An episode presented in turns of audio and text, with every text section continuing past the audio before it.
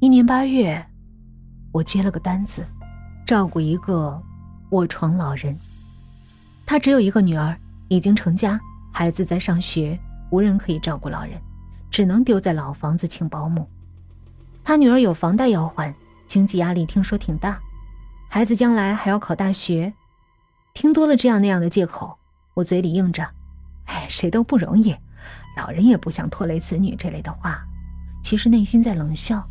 你们这些人说的冠冕堂皇，还不是想老人早点死，你们才好轻松过日子。我挑了初五，天气晴朗，准备送老太太上路。我照旧烫上新枕套，盖在老太太脸上，面色平静地坐上去。我一边扇扇子，一边和李老太太聊天，说了什么我都忘了，无非是我苦命的身世，我早死的爸妈，或被男人骗。我无依无靠，注定老无所依。我让他好好上路，那些不孝子女没什么好留恋的，不如早死早超生，重新做人，返老还童。做完这一切，我熟练的整理现场，吹着口哨拖地的时候，警察和老太太女儿破门而入，几个民警当场把我压倒在地。我被警察反剪双手，动弹不得，脸死死贴着湿漉漉的地面，茫然的看着蜂拥而来的人。还有门外围观的邻居，警察拍照取证，老太太女儿冲上来打我，一边打一边哭喊：“你不是人！我妈一个不能动弹的老年人，你怎么能下得了毒手？你不怕下油锅吗？”警察拦开他，让他不要激动。原来老太太女儿为了以防万一，在家里卧室装了监控，正好拍下了我作案的全过程。你请我来，不就是送你妈上路的吗？他听后狠狠一巴掌扇在我脸上：“你个畜生，你中邪了！我希望我妈长命百岁。”他跪倒在地，嚎啕大哭，几欲昏厥。我看着痛哭流涕的他，一时间分不清他的伤心是真是假。我彻底懵了，我喃喃：“我有什么错？我不是你们过来杀人的吗？”不然，为什么你们这些子女一两个月都不来一次？为什么你们对老人的死露出如释重负的表情？这不是行业规矩吗？不想伺候老人，就会找杀手保姆下手，难道这不是默认的吗？老太太女儿尖叫一声，凶狠的扑过来，要我给她妈偿命。你个心狠手辣的畜生！我妈一个人把我带大，辛苦供我上大学，我老公死了。